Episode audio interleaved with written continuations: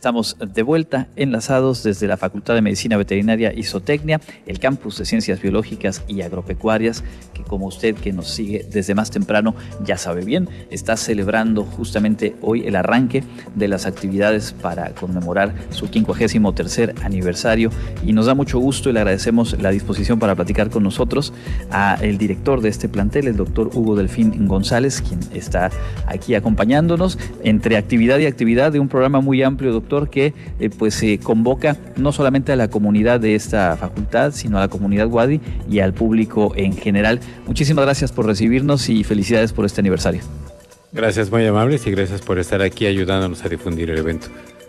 Eh, pues es un evento, como suele ocurrir, que tiene una mezcla eh, diversa de, la parte académica, la parte cultural, deportiva, la convivencia, y que tuvo en el, en, el después del, del evento inaugural un momento eh, valioso con esta reinauguración de la biblioteca en la que nos encontramos y que creo que vale la pena empezar por ahí, destacando la importancia de, reforzar las capacidades de infraestructura, de espacios de un eh, sitio tan importante en cada campus como lo es la facultad.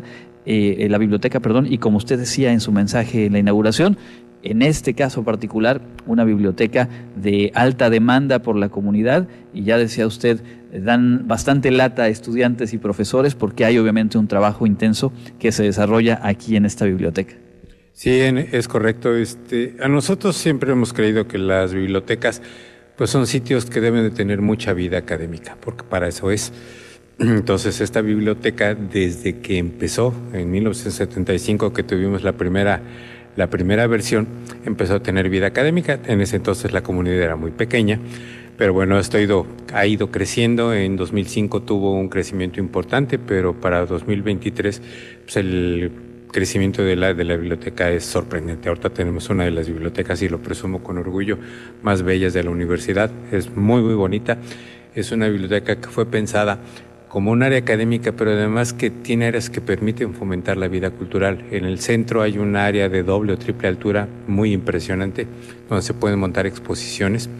De hecho, hoy montamos un par de exposiciones muy sencillas, vamos a empezar a hacerlo de manera recurrente, pero las instalaciones de la biblioteca permiten mucha vida. Hay cubículos de discusión, son veintitantos cubículos de discusión, varios salones donde se pueden tener talleres, donde se puede dar clases, donde se puede dar conferencias, tiene un acervo importante, grande, un acervo abierto, entonces todo ese tipo de cosas y el hecho de que los mismos profesores vengan aquí con sus alumnos a trabajar a los cubículos, los propios equipos que vienen a trabajar a los cubículos, le dan mucha vida a esta facultad, a esta biblioteca, que de eso se trata. Finalmente, este es el espíritu, el corazón académico, aquí está.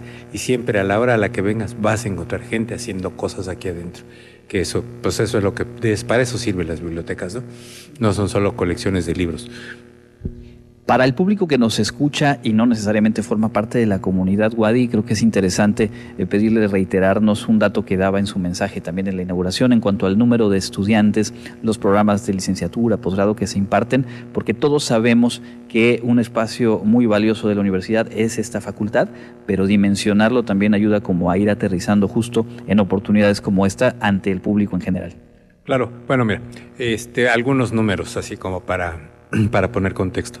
En la facultad se imparten cuatro licenciaturas, que es en orden alfabético para no cometer injusticias. Licenciatura en agroecología, en biología, biología marina, en medicina veterinaria y zootecnia.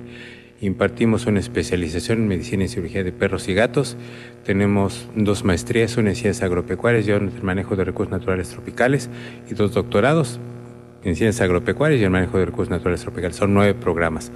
Estos nueve programas pues han hecho que tengamos actualmente 1.400 estudiantes de licenciatura, más algunos más los de posgrado, este, que son obviamente matrículas mucho más pequeñas, estamos hablando cerca de 100, y este, tenemos una planta académica pues entre profesores de tiempo completo, profesores de tiempo parcial, profesores de horas, técnicos académicos, 110 profesores, 110 miembros del personal académico, más todo el personal administrativo que se requiere para poderla mantener operando esta facultad, que es una facultad muy, muy grande. Entonces tenemos además granjas, granjas de cerdos, granjas de aves, granjas de, este, chivos y de borregos, tenemos una unidad de lechería con vacas, entonces una unidad apícola, una unidad acuícola, entonces todo eso pues nos demanda mucha, mucho trabajo. Pero bueno, es una facultad que le da, que tiene mucha vida, mucha vida. Los alumnos están muy involucrados. Te encuentras alumnos en todos lados, en todas las áreas. Ahí están trabajando, ahí están, están aprendiendo a hacer, haciendo. Que mucho de esto, pues es parte del encanto de esto, ¿no? Nuestras licenciaturas son científico-técnicas, entonces, pues hay que saber, hay que, hay que saber de ciencia, pero también saber, hay que saber hacer. Entonces, ese es, pues eso sería más o menos así en números muy generales lo que somos como facultad, ¿no?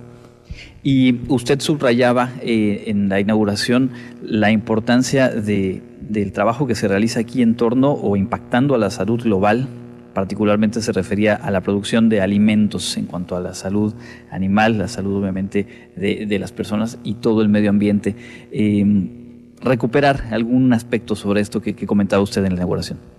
Eh, bueno, sí, lo de los nuevos paradigmas que hay ahora para el desarrollo, para regir el desarrollo de las sociedades, hay un concepto nuevo que se llama salud global, que fue inspirado en algo que se llamaba una salud, que era el concepto anterior.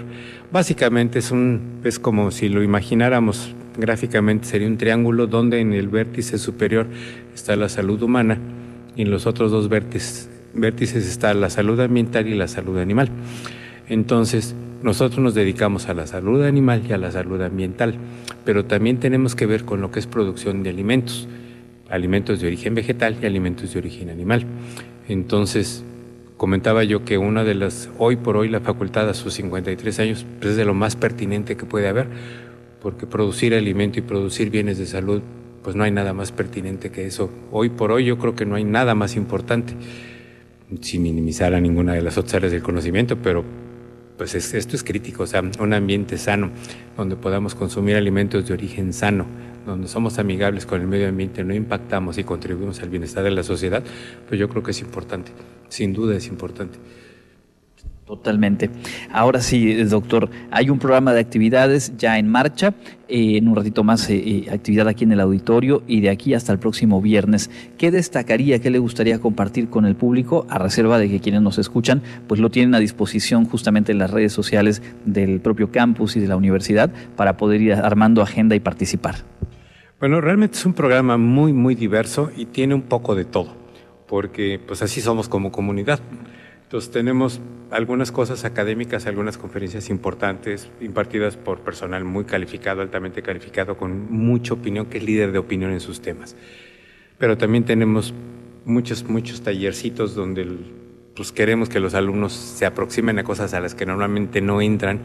Por ejemplo, hay uno de que a mí siempre me ha llamado la atención por el éxito que tiene, que es un taller de ultrasonografía de serpientes se llena sorprendentemente rápido. Yo nunca he entendido por qué, pero se llena. Resulta ser que a la gente le gusta mucho ver los esqueletos de las serpientes. No, va mucho más que eso, pero sí me llama mucho la atención que, que guste tanto ese tema, ¿no? Pero también tenemos, por ejemplo, talleres para hacer repelentes, talleres para hacer jabones.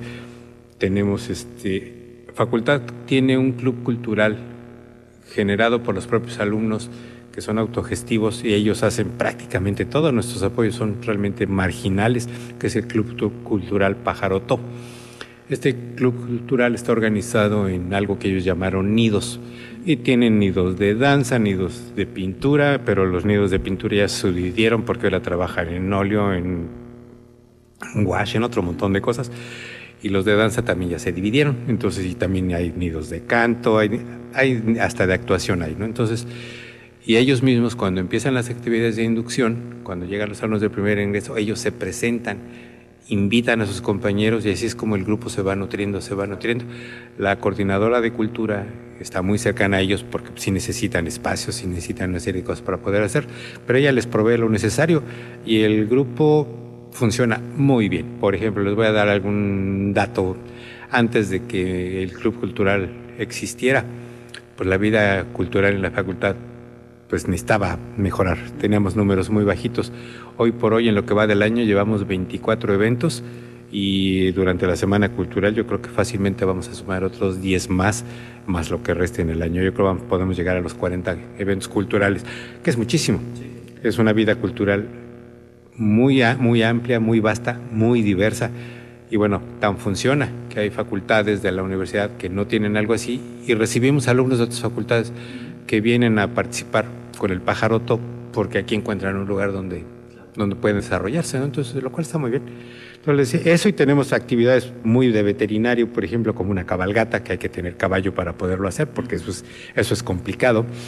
Pero este, tenemos unas proyecciones de cine, estas proyecciones de cine las elige el exdirector anterior, el director anterior de la facultad, que es un cinéfilo empedernido y hace selecciones de cine, da una materia libre de, de cine y algunas versan sobre temas de luchadores. Es espectacular.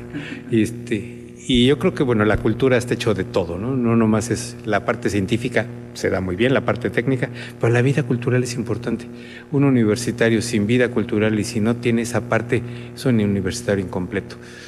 Y yo creo que nos preocupa que lo que generemos aquí sean universitarios completos, ciudadanos de primera calidad completos, que no les falte esa parte. Creemos que es importante y el programa yo creo que lo refleja en muy buena medida porque tiene un poco de todo, ¿no? Correcto, pues ahí está la invitación. A nosotros nos da mucho gusto el, estar presentes en esta primera jornada y poder eh, colaborar difundiendo, invitando a la audiencia. Y le pediría eh, como cierre, ya se ha tocado, digamos, de manera tangencial ahora que nos describe el contenido, el caso en concreto de este grupo autogestivo de promoción cultural Pájaro To. Usted hacía un llamado a los jóvenes, las y los jóvenes de la facultad, a tomar el liderazgo, porque el, presente y lo que viene depende justo de ellos creo que vale la pena cerrar un poco recuperando eso, doctor. Claro, claro que sí. Este, yo les comentaba en el discurso de apertura que, bueno, hoy por hoy los que nos dedicamos a esto, a la salud ambiental y a la salud animal, pues los que ya estamos grandes, que ya nos estamos yendo, pues ya poco podemos aportar. Ahora el compromiso de que esto realmente pegue, impacte y modifique el comportamiento de la sociedad humana y contribuya para mejorarlo depende de las generaciones que, están, que están estudiando ahorita. Eh, a, los que les va a tocar vivir el ambiente sano o no sano va a depender de ellos, que la calidad de la comida que consuman sea de buena o de mala calidad va a depender de ellos. Entonces, ellos son los que pueden hacer el cambio y lo tienen que tomar con la seriedad con la que, así como tomas tu proyecto de vida, esa debe ser la misma seriedad con la que tomes esto, porque a eso te dedicas, eso decidiste estudiar, a eso te dedicas y tienes que ver que se haga de la mejor manera posible. Yo creo que es un compromiso bien importante. Pues con eso nos quedamos, agradeciendo de nueva cuenta las facilidades para que hayamos estado compartiendo con nuestro público desde esta facultad y enhorabuena a seguir eh, participando, disfrutando de esta merecida celebración, 53 años aquí en la Facultad de Medicina Veterinaria y Zootecnia. Muchísimas gracias, doctor. Gracias, muy amable, y gracias por ayudarnos a difundir nuestro evento es el doctor Hugo Delfín González, director de esta facultad, y ahí las invitaciones hechas, ustedes de nuevo cuenta les reitero, en Facebook CCBA Oficial pueden consultar todo el programa de actividades